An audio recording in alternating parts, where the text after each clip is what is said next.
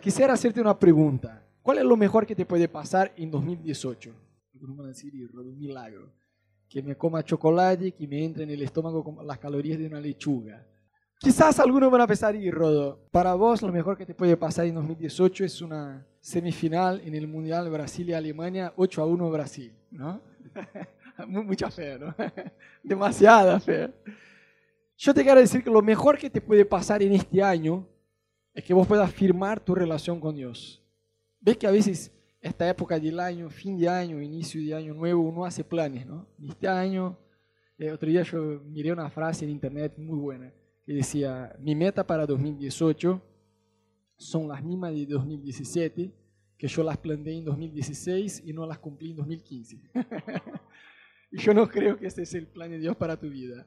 No creo que debemos entrar de año en año diciendo, no, este año la cosa va en esta área, en esta área. Sabes que muchas veces nosotros nos equivocamos porque nos concentramos, nos enfocamos en una área en nuestra vida. Ponele, este año mi vida financiera, yo quiero que dé un giro, aleluya. Entonces vos te enfocás en eso y progresás un montón en tu vida financiera, pero todo el resto se queda abandonado. Entonces, cuando gire el año, vas a decir, uh, eso se me está yendo de las manos, tengo que arreglar eso. Entonces, mi vida familiar, voy por mi vida familiar. Y entonces, lo financiero empieza a hundir. Yo creo que Dios quiere darnos una sabiduría de hacer como si fueran malabares con distintas áreas de nuestra vida, porque muchas veces decimos, ah, me voy a concentrar en esta cosa, pero para eso voy a dejar esta otra. Y muchas veces si nos preguntamos de verdad, de una forma muy sincera y prolija, necesito dejar eso para esforzarme en esta área. Muchas veces vamos a ver que no, que es por mala administración de tiempo, que es una de las cosas que vamos a hablar este año también. Pero quisiera decirte que el mejor que te puede pasar en 2018 es que vos puedas conocer a Dios en profundidad, que vos puedas realmente conocer a Dios, no como una religión, no como un libro de reglas de lo que se puede, de lo, de lo que no se puede hacer, sino realmente conocer a Jesús, el Jesús vivo que venció la muerte, un Jesús amigo que está presente en tu día a día. Amén. Eso es lo mejor que te puede pasar este año. Mucho mejor que adelgazar, mucho mejor que ganar plata. Es más, yo creo que de esta relación con Dios vas a sacar fuerza y sabiduría para conquistar cosas aún más grandes este año. Amén. ¿Cuántos creen que 2018 puede ser el mejor año de tu vida? De verdad, no es una de verdad, yo creo. Dios te puede sorprender en este año. ¿Sabes que la Biblia dice que debemos buscar el reino de Dios en primer lugar y las otras cosas nos serán añadidas? Muchas veces hacemos todo lo contrario, ¿no?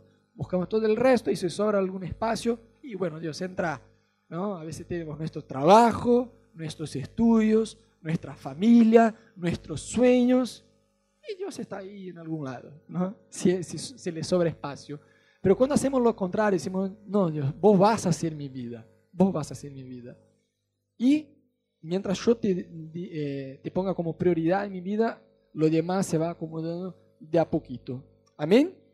Entonces lo más importante, no solo en este año de 2018, sino en tu vida, es tu relación con Dios.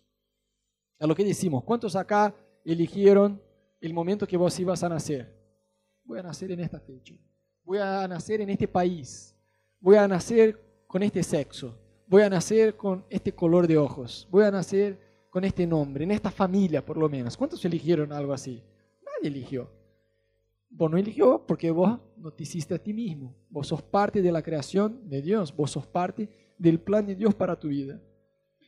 Y sabes que algo que Ana y yo eh, queremos dar énfasis este año con ustedes acá en la iglesia y ya es algo que venimos hablando desde el fin de año pasado, es acerca de tu vida de oración. Porque muchas veces algunos toman eso como una obligación religiosa.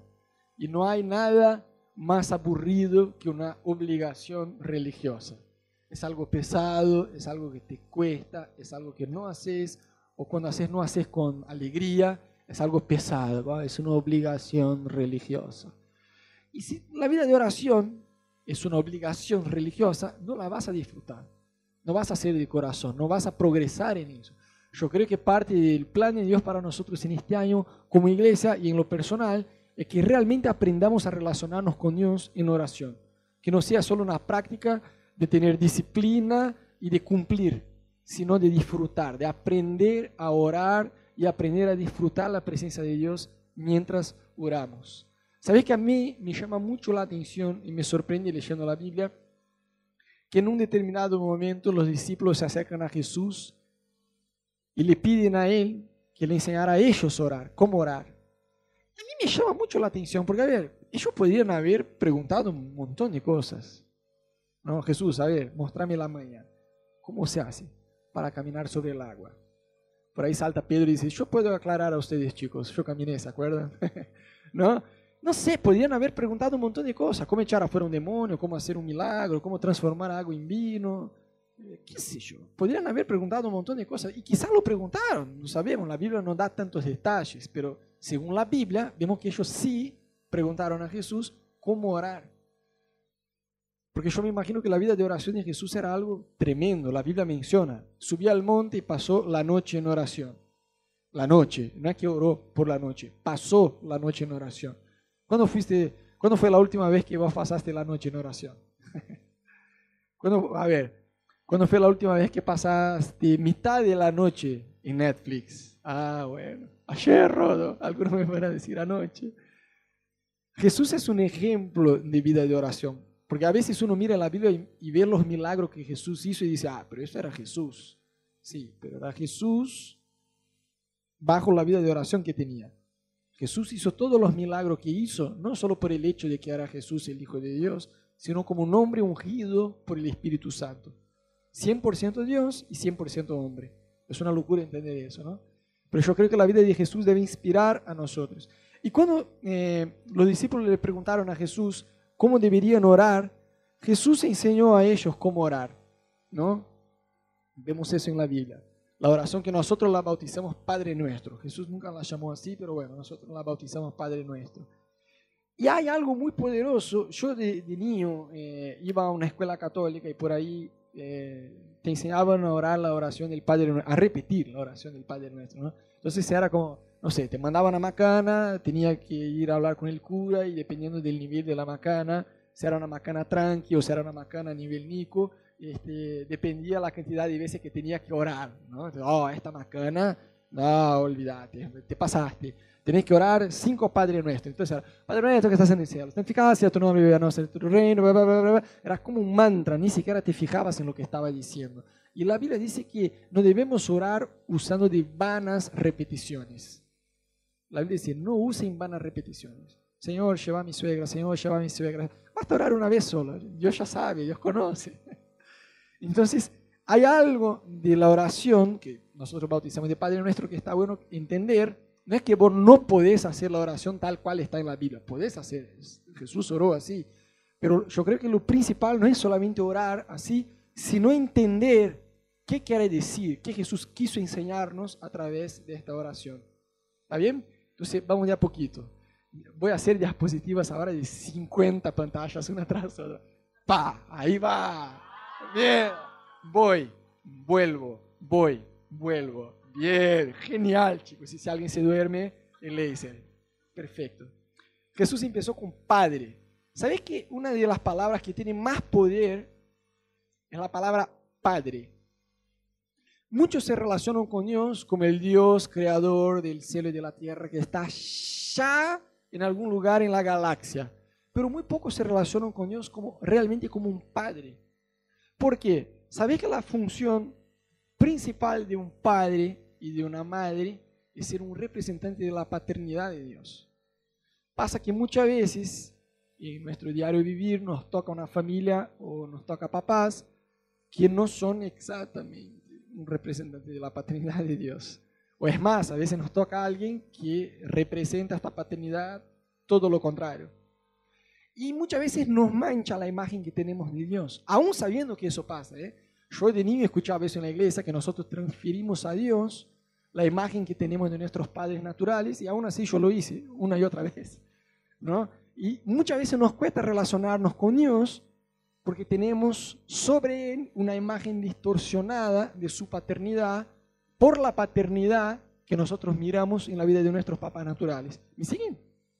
Entonces, como por ahí pasa, que uno dice, oye, Rodo, tenemos que honrar padre y madre, pero te soy sincero, no tengo ganas de hablar con mi papá, no tengo ganas de hablar con mi mamá, fueron un desastre. los, los respeto, honro, porque la Biblia enseña, eh, elijo perdonar, pero no es que tenga una relación así, de 10. Eh, banco a ellos, respeto, honro, y es eso. No hay que tener mucha más expectativa que eso porque es difícil. Fíjate cómo es tu relación con Dios. Si buena parte de este sentimiento no se refleja en Dios, rebotamos esta imagen hacia Dios. Y ahí está el problema, porque muchas veces, aún sabiendo acá que Dios no es como, no es como ellos, que Dios es perfecto, que Dios no es un Dios que defrauda, Dios no es un Dios que promete y no cumple, que Dios es un Dios perfecto, aún sabiendo acá, teniendo información, la información correcta, no nos llega acá, porque tuvimos una imagen de padre o de madre, o directamente no la tuvimos, fuimos abandonados, qué sé yo, no tuvimos un padre o una madre que nos creó, que nos enseñó desde niños. Entonces, al relacionarnos con Dios, es una relación a las medias porque no tenemos esta base. La responsabilidad, y eso me hace temblar, ¿no? Porque en algunos días más van a ser mi hija, mi primera hija, porque voy a tener varios hijos, hijas, quiero armar un equipo de fútbol. Eh, pero en algunos días más eh, llega Melissa. yo sé que mi responsabilidad, mi principal responsabilidad con ella, no es solo darle de comer, cuidar de la salud, de enseñar a hacer las cosas bien, de establecer límites, todo eso es mi responsabilidad. Pero mi principal responsabilidad con ella es ser un representante de la paternidad de Dios. Y eso me hace caer de, caer de rodillas todos los días y decir, Jesús, enseñame a hacer esta, cosa porque solo vos sabes hacer. Cambiar el pañal y eso todo está bien. En YouTube, vos cómo cambiar pañales y ahí te sale, ¿no? Pones en slow motion, repetís el video un montón de veces y listo. En la práctica de a poquito, en dos días, con 50 pañales, agarrar la mano y listo. Pero cómo ser de verdad un buen representante de tu paternidad hacia esta, hacia esta niña. Y solo vos tenés que enseñarme eso. Yo la verdad que no sé, necesito.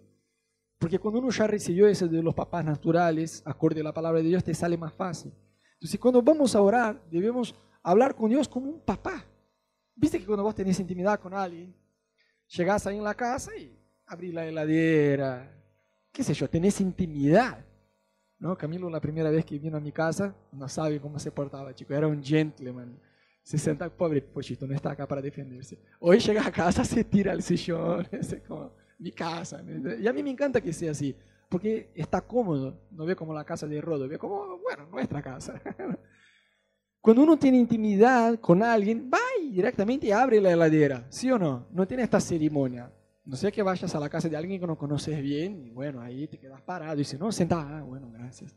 Pero cuando vos ya tenés intimidad, che, ¿qué hay en la heladera? Tengo sed, ah, vos no tenés coca, vos sos un desastre, qué sé yo. Tenés intimidad.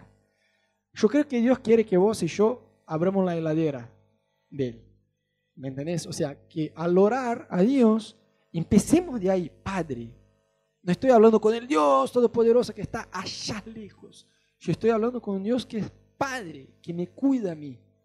Es más, Jesús dijo, mira, ¿cuál padre, diciendo de un padre natural, eh, que el hijo tenía hambre y le pide de comer y el padre le da una serpiente? Mira, come. Ninguno. no sé que sea loco, ¿no? Pero digo, ningún padre normal va a hacer eso, aunque sea un desastre. Y Jesús dice, mira, si ustedes siendo malos saben cuidar a los hijos, aún más el Padre Celestial. O sea, todo este concepto de paternidad, que lo vamos a hablar a lo largo de este año una y otra vez, es algo que queremos hablar bastante este año, eh, acerca de la paternidad de Dios. Debemos aprender a, probar la paternidad de Dios y, y crecer en esta conciencia de paternidad de Dios, que no estamos solos. Puede haber hijos ilegítimos, pero padres ilegítimos no hay. Dios nos hizo, Dios nos cuida. Y al hablar con Él, debemos tener esta conciencia de que tenemos un Padre. No solo un Dios todopoderoso, sí, un Dios todopoderoso, pero que es mi Padre, que es mi papá. Entonces, al acercarse a Dios, yo me acerco como un hijo, diciendo, papá, acá estoy. Vos ya sabes todo. Digo, no hay forma de impresionarte a vos o de ocultar algo. Vos me conoces por completo. Entonces, con esta conciencia de la paternidad de Dios, de aceptación total, te acercas a Dios. Dices, Padre. Y de ahí empezás. Después, nuestro. No es solo Padre mío. La Biblia dice que la alegría del Señor es nuestra fuerza. O sea, este nuestra muestra, bueno, si estoy hablando con mi padre y enseguida digo nuestro, significa que no es solo mi padre, que yo tengo hermanos. ¿Por qué vinimos a la iglesia?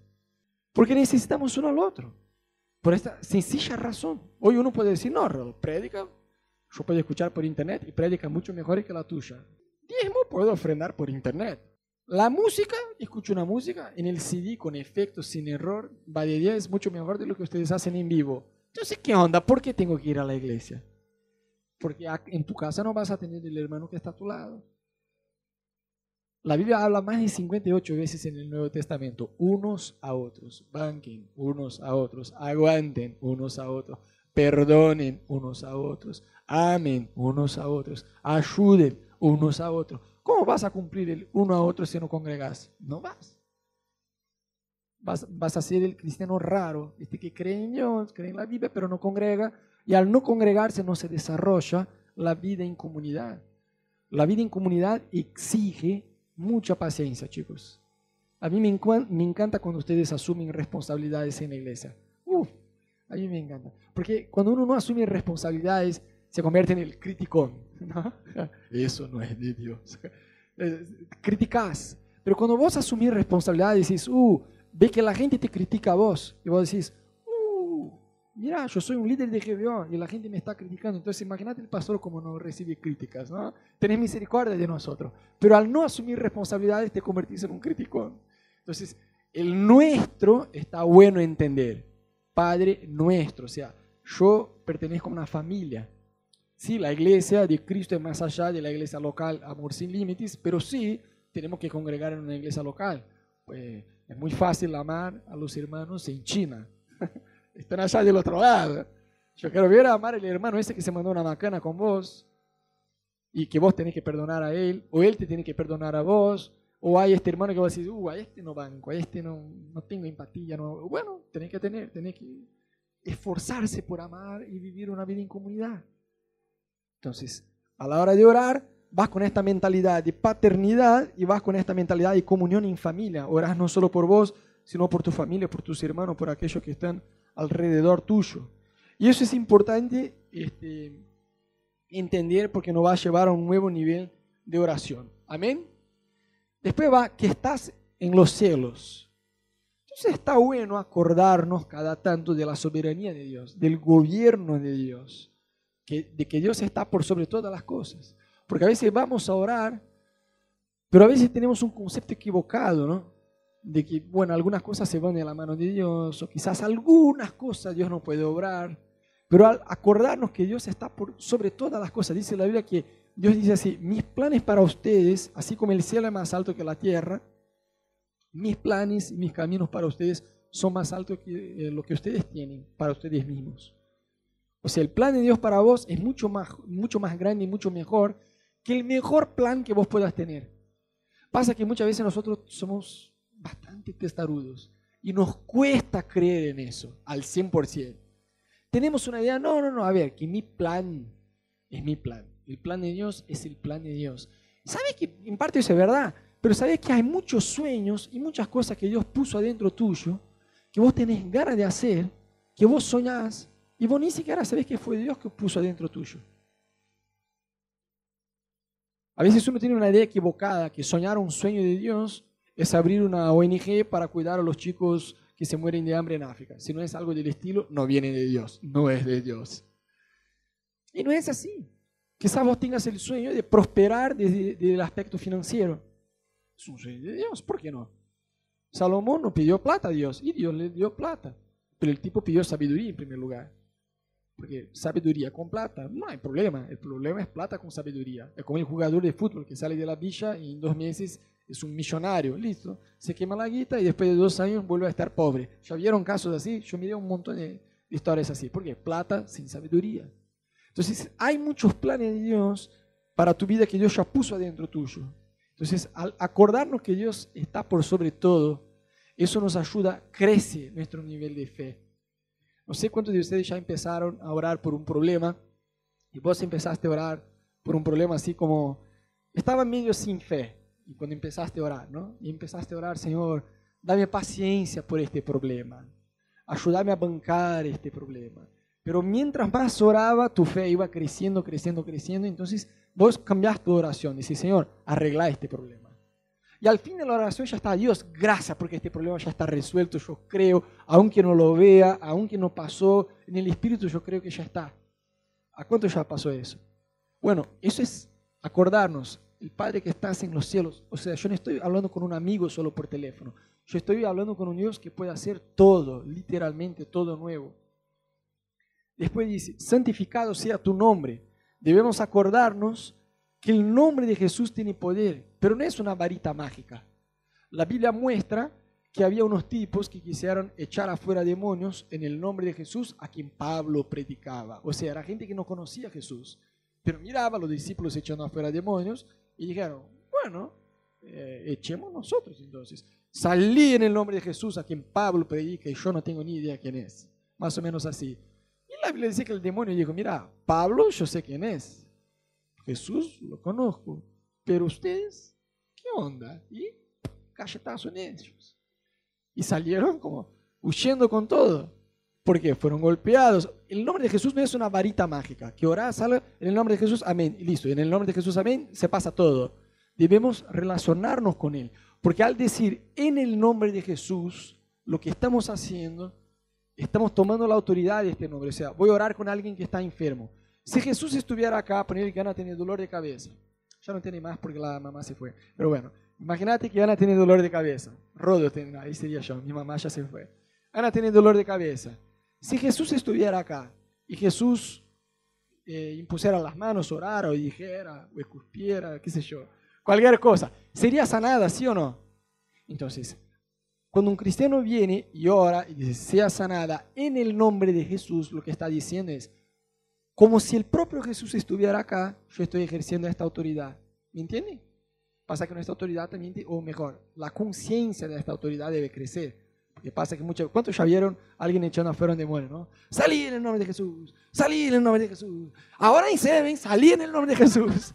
Salí, por favor, si no salgo yo. Ya está así, nivel de desesperación. Porque le falta crecer la autoridad, la conciencia de esta autoridad. Y sabes que en el reino espiritual se siente eso, como el perro que sabe el que tiene miedo y el que no tiene. Cuando vos sabés la autoridad que tenés en el nombre de Jesús, ya no te quedás con este, salí, salí, salí, no salgo, salí, no salgo, salí, no salgo. Salí en el nombre de Jesús. Listo, fue. ¿Por qué? Tenés una conciencia de esta autoridad. Entonces, al decir, santificado sea tu nombre, Jesús enseñó a orar y pedir las cosas en el nombre de Él. Pero hay un equilibrio en eso, ¿no? Juan 16, 24 dice, hasta ahora no han pedido nada en mi nombre. Pidan y recibirán para que su alegría sea completa. Mira que él dice para que su alegría sea completa. No dice para que mi alegría sea completa. A veces tenemos esta idea, ¿no? Si yo me rindo a la voluntad de Dios, tendré que vender todas mis cosas e irme a África, cuidar a los niños. No, tranquilo, tranquilo. Dios bueno, si Dios tiene eso para vos, amén, suerte. Pero sí, por ahí Dios tiene cosas nuevas para vos. A veces uno tiene una idea, no, pero mi plan sería irme de vacaciones a un lugar copado. Y yo, si yo rindo mi voluntad a Dios, Dios me va a pedir la plata de mis vacaciones, a ayudar a África. No, para, tranquilo. Dios, Dios es un Dios bueno, Dios es un Padre bueno. Amén. Entonces, acordarse del gobierno de Dios en el nombre de Jesús. Después, venga tu reino. ¿Quién, es el rey del reino de los cielos? ¿Quién es? Jesús. Entonces cuando decimos, venga tu reino, estamos diciendo, Dios, así como son las cosas ahí, que sean acá. ¿Vos pensás que en el reino de Dios hay división? No. ¿Vos pensás que en el reino de Dios hay envidia? ¿Hay enfermedad? ¿Hay muerte? ¿Hay desesperación? ¿Hay depresión? No hay nada de eso allá. Entonces, al decir, venga tu reino, estamos llamando la existencia acá en la tierra la realidad del reino de Dios. Y eso lo puedes llamar sobre tu vida. Estás enfermo o en tus emociones está con una lucha. Dices, yo quiero probar la paz de Dios. Hablamos de la paz de Dios el último domingo, ¿no? Eh, del año pasado. Yo quiero probar tu paz independiente de la situación. Si está buena, si está mala, si está muy complicada. Yo quiero probar de esta paz. Entonces eso es llamar el reino de Dios a tu vida. Después, hágase tu voluntad, como en el cielo, así también en la tierra. Insisto, la voluntad de Dios es buena, es perfecta y es agradable. ¿Cuántos de ustedes ya se preguntaron, y andás a saber la voluntad de Dios para mi vida? ¿Y a cuántos de ustedes ya se le cruzó un pensamiento del estilo de dejar todo e irme a África? Capaz que Dios me va a decir eso, a lo mejor no oro y por ahí puedo irme de vacaciones a Europa, que era mi plan de este año. ¿No? Eso no es verdad. A veces vemos a Dios como una bestia que quiere sacar una vida franciscana, viste que tenés que vender todo, vivir en la miseria y hacer todo por todos y no tenés vida propia. Dios como un padre de amor, a Él le encanta regalarnos cosas. Pasa que muchas veces Dios dice, estas cosas están ocupando un lugar donde yo tengo que estar. Entonces cuando nosotros reconocemos a Dios, vos y mi vida en realidad estás lejos de ser una prioridad. Sos una cosita más, digo qué sé yo, amo a Dios, tengo un temor de Dios, pero tengo mi trabajo, tengo mi carrera, tengo mi plata, tengo mi empresa, tengo mi familia, tengo mis sueños. Y Dios. Entonces, cuando la situación está así, ahí sí está mal, porque tenemos que invertir la cosa, debemos poner Dios como prioridad. Entonces las otras cosas se acomodan, está todo bien. Dios no es esta bestia que te quiere hacer un, tipo vida franciscana que no, no, disfrutas nada para vos. Como Dios como un Padre de amor no tiene problema ninguno en darte cosas, en regalarte cosas, en ayudarte a cumplir sueños que están en tu corazón. Amén. Después decimos, ¿no? El pan nuestro de cada día, danos hoy. Bueno, ¿cuántos ya escucharon? Yo no pido nada, yo solo agradezco. Esto es religiosidad igual, es una falsa humildad. No está mal pedir cosas a Dios. Jesús nos enseñó, danos el pan nuestro de cada día. Está bien. Puedes pedir a Dios lo que vos quieras. Está todo bien. Pero debemos tener la sabiduría de equilibrar. En primer lugar, en Juan 16, 24 vemos, ¿no? Hasta ahora no han pedido nada en mi nombre. Pidan y ustedes van a recibir. Pero después en Santiago 4, 23 leemos, no reciben porque piden con malas intenciones. O sea, en primer lugar la Biblia dice, ustedes hasta acá no recibieron nada porque no pidieron. Entonces vos decís, tengo que pedir, la Biblia me está enseñando a pedir. ¿Estamos? Después dice, mira, ustedes piden, pero no reciben porque piden mal. Entonces debemos aprender a pedir bien. Entonces, no hay problema en pedir por cosas personales. El problema cuando hacemos de nuestro tiempo devocional, de nuestro tiempo de oración, como si fuera ir a un mercado con un changuito y llenamos el changuito. Señor, yo quiero paz, yo quiero tres paquetes de felicidad, dos de alegría, cinco de paz, listo, estoy satisfecho, ahora me voy en el nombre de Jesús, amén. Y ahí te vas. Y en ningún momento vos orás para que Dios te muestre las macanas que estás haciendo, caminos que estás tomando que son peligrosos en tu vida. En ningún momento consultás a Dios, Señor, yo estoy inclinado a tomar esta decisión. ¿Qué onda? ¿Debo hacer? ¿No debo hacer? ¿Cómo debo hacer? Jesús está vivo, es un Dios real, te va a hablar en la Biblia ya está la voluntad de Dios. Muchas veces decimos, no tengo ni idea de qué hacer en esta situación, pero ¿qué dice la Biblia? Ni idea. Andate a leer, está ahí. Tenés en internet, en varias versiones. Entonces debemos aprender a pedir bien. El pan nuestro de cada día danos hoy. Eso nos habla de cada día. Pasa que muchas veces decimos, Señor, el pan de la semana, danos hoy. Entonces hoy yo hago un devocional de tres horas y el resto de la semana no oro ni siquiera 15 minutos. Nada oro por la semana. No, el pan nuestro de cada día danos hoy. En el campamento hablamos acerca de vida devocional. Los que no pudieron estar o los que estaban dormidos pueden escuchar de vuelta la prédica en YouTube. Se llama El secreto de sus ojos. están todos eh, reflashados. no, Rob, esta es una película. Están flashados, ¿no? Están dormidos, chicos. Laser, Laser. El secreto de sus ojos es el nombre de una película. El secreto del lugar secreto es el nombre de la prédica. La pueden escuchar desde YouTube. Eh, y ahí hablamos sobre el desafío de establecer una vida de oración. Y yo insisto, el cristiano que no tiene una vida de oración constante va a ser un cristiano flojo. Va a ser Ignorante no, no de torpe, ignorante en el sentido literal de la palabra, de ignorar hechos, realidades espirituales. Va eso no tengo ni idea. Le falta la sabiduría de Dios. Toma una, una decisión mala tras otra y después encima se enoja con Dios. El Proverbio 19.3, que el necio no le hace caso a Dios destruye su propia vida, sin embargo su corazón se enoja con Dios.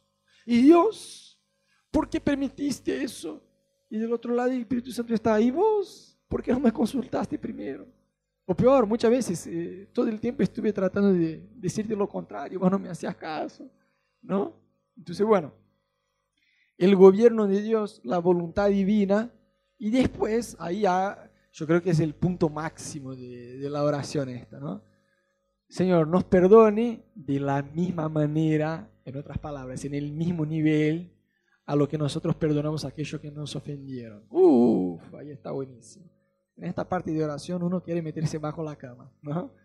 Porque nuestra naturaleza humana y pecador es misericordia para mí y justicia para los demás. Funcionamos así, ¿no?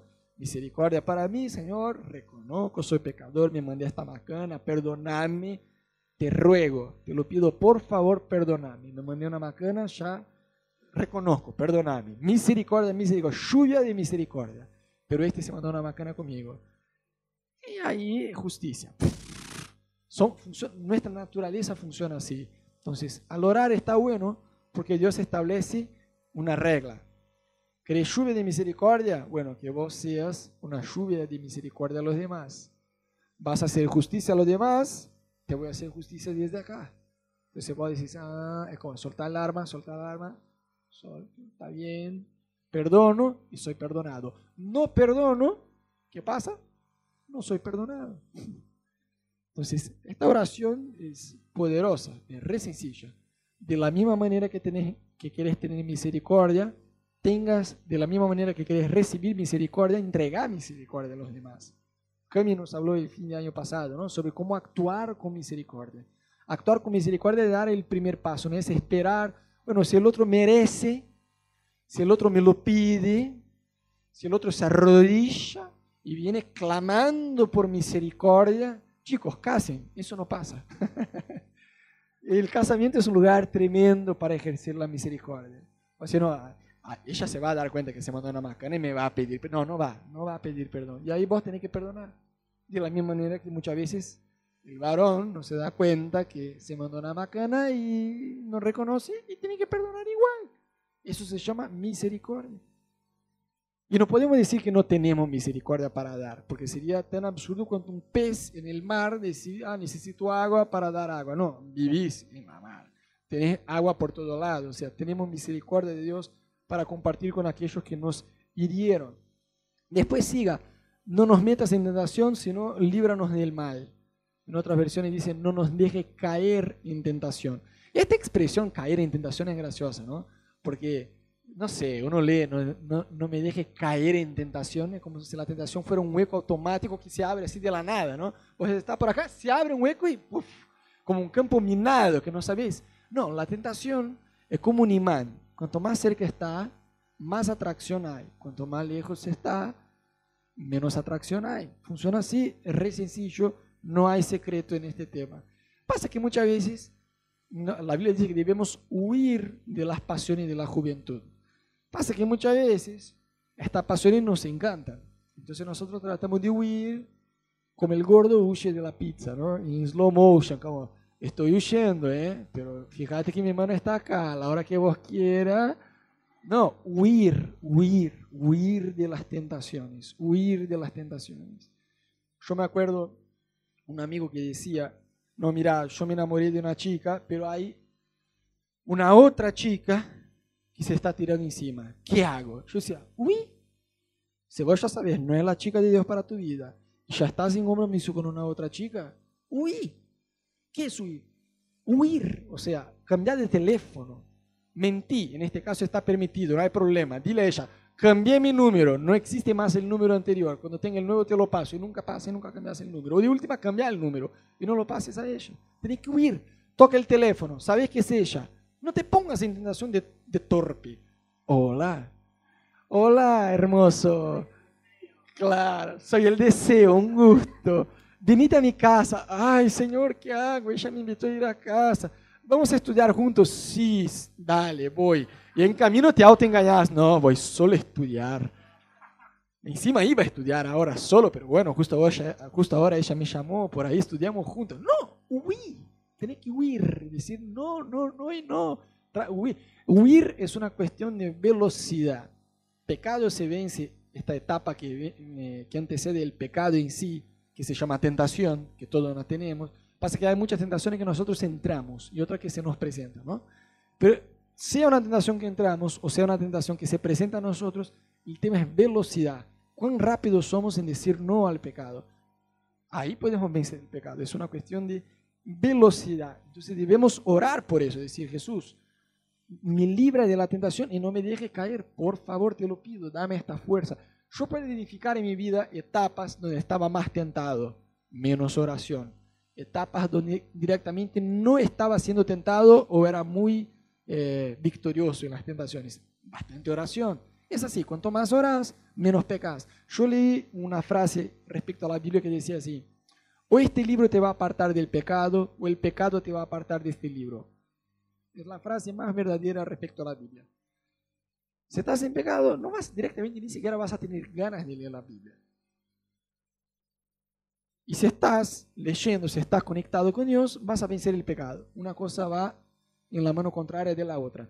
Y por último termina porque tuyo es el reino, el poder y la gloria por todos los siglos. O sea, habla de adoración, terminamos exaltando a Dios. Este tiempo que tenemos acá en la iglesia, eh, justamente es un tiempo de expresar nuestra gratitud a Dios.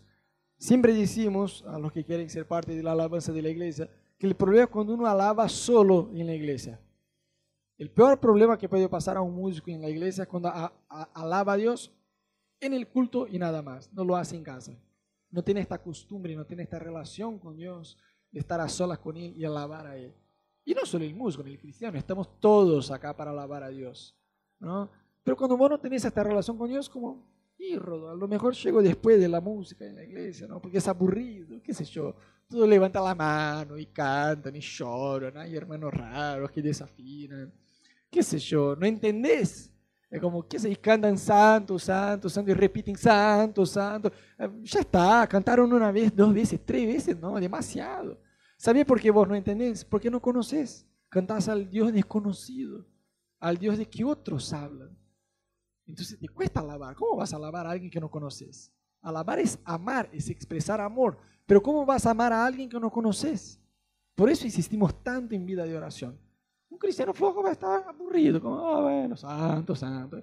Y bueno, vamos por la tercera música, dale, dos más y se acaba eso. No termina nunca. Pero cuando vos estás enamorado de Dios y vos conoces a Dios, no querés que, que termine, como te perdés en adoración. Porque eh, es algo que haces no solo los domingos, es algo que haces de lunes a lunes, un día tras otro. Entonces, el resumen de la oración del Padre Nuestro sería hablar de, tengo que usar chicos, ¿ah? Bien, bien, bien. Ahora puedo identificar, este está dormido, este llegó tarde, este... ¿eh? Entonces, hablamos de la paternidad de Dios, hablamos de la comunión en familia, soberanía y gobierno de Dios, voluntad divina de rendirnos a la voluntad de Dios, provisión, perdón, tentación y adoración. Fíjate el combo que Jesús logró enseñar a los discípulos en una sola oración. Entonces, vuelvo a decir, no es que está mal que vos ores la oración tal cual está en la Biblia. Padre nuestro que estás en los cielos, santificado Pero que no hagas eso un mantra, que repetís mientras pensás, uh, después del culto me voy por la pizza, cuatro quesos, Padre nuestro. Que... No, no, estás fijándose en lo que está diciendo. Padre. Y ahí puedes orar, Dios, ayúdame a tener una relación de hijo con vos. Yo quiero conocer más de tu paternidad. Nuestro, Señor, gracias por la familia que tiene la fe. Ora por mí, acordate de nosotros en tu oración orar por la persona que está a tu lado. Santificar, o sea, vas a hacer, no, es que hay que orar tal cual está ahí en la Biblia, pero vas a hacer punto por punto de este, vas a orar en tu tiempo a solas con Dios. ¿Sabes por qué? Yo le voy a adelantar una, una imagen de las redes sociales de la iglesia. Si somos débiles en nuestra comunión con Dios, seremos débiles en todo.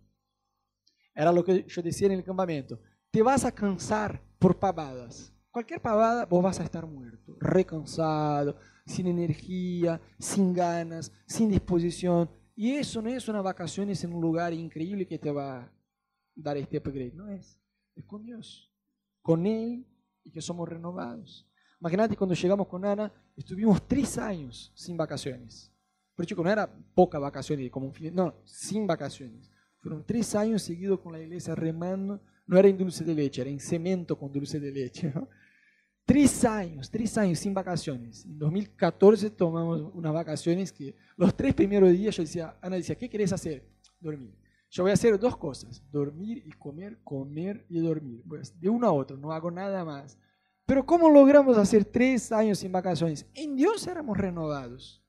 ¿Ves? A veces uno tiene una idea muy fantasiosa que se voy a una isla paradisíaca, a un lugar resarpado, con mucha plata en el bolsillo y tiempo para quedarme al Pepe, volveré renovado. Y en dos días acá, cuando volvés de las vacaciones, te, te encontrás con la misma situación, ya sea en el trabajo, ya sea en la familia, sea donde sea. Y vos decís, ah, por Dios, necesito volver. No, ahí está, este no es el problema. El problema no es la persona, la situación o la empresa o tu jefe o tu familia o la suegra, lo que sea. El problema es que no encontrás el descanso en el lugar correcto. Está genial irse de vacaciones a un lugar paradisíaco. Genial, un golazo, disfrutás, está bien, pero este descanso verdadero no, es no, no está en tus vacaciones. No está en un feriado puente, de miércoles a viernes, que te comes cinco días sin mirar a tu jefe. Tu lugar de descanso está en el lugar secreto con Dios. Estás sola con Dios. Aprender a escuchar la voz de Dios. Cuando vos tenés esta situación que vos decís, no, eso no vengo más, no vengo, estoy a punto de matar a esta persona.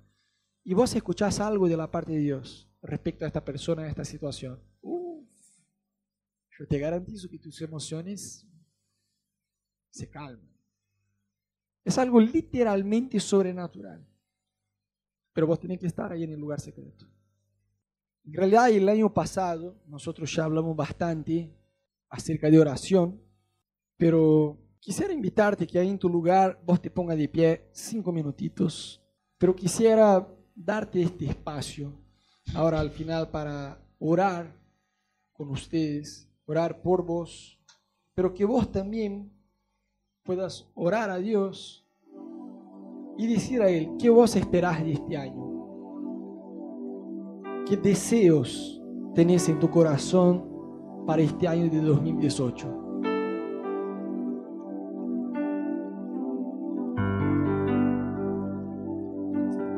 Cierra tus ojos ahí en tu lugar, abrí tus manos por dos minutitos más.